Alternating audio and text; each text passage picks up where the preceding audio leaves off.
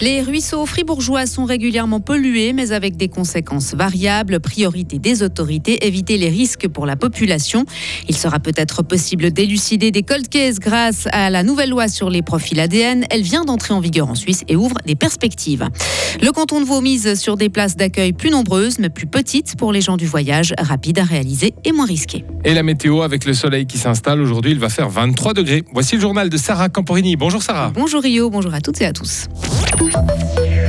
Un ruisseau est pollué tous les trois jours dans le canton de Fribourg. Cette moyenne est stable depuis des années. Depuis le début 2023, le service de l'environnement a constaté 36 pollutions avec des risques plus ou moins élevés pour la faune, la flore et surtout la population. Eric Menel, chef de la section protection des eaux au service de l'environnement du canton de Fribourg. Les services d'intervention, la première chose qu'ils font quand ils arrivent sur place, c'est vraiment d'évaluer s'il y a un risque pour la population.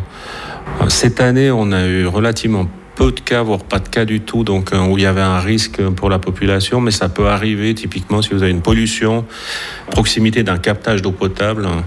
Donc dans ce cas-là, donc en général, on, on court-circuite tout de suite le captage d'eau potable hein, et puis on le l'ouvre à nouveau uniquement quand les analyses montrent qu'il n'y a plus de risque au niveau de la pollution.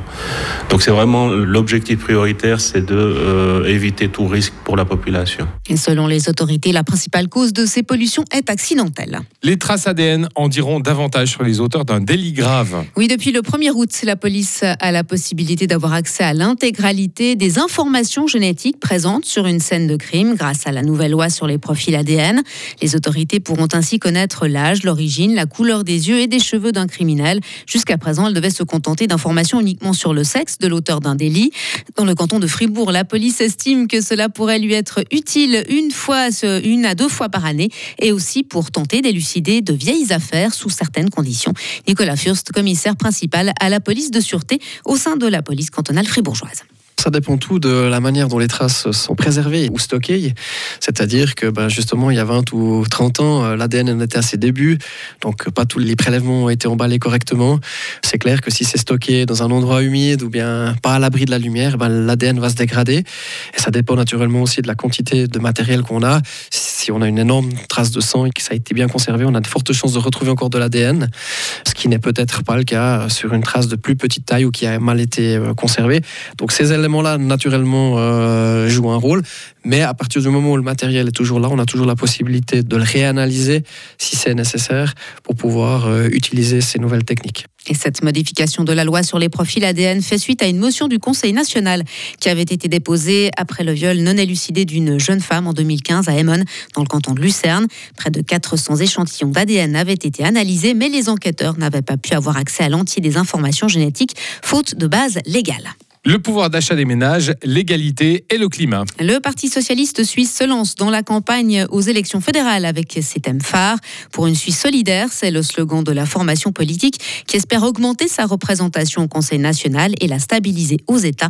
Les élections sont prévues le 22 octobre. Vaud revoit sa politique d'accueil des gens du voyage. Dans les colonnes de 24 heures, le conseiller d'État Vassilis Venizelos évoque la création de places plus nombreuses, mais aussi plus petites, avec une capacité maximale de 15 à 20 caravanes pour réduire les tensions et limiter les risques.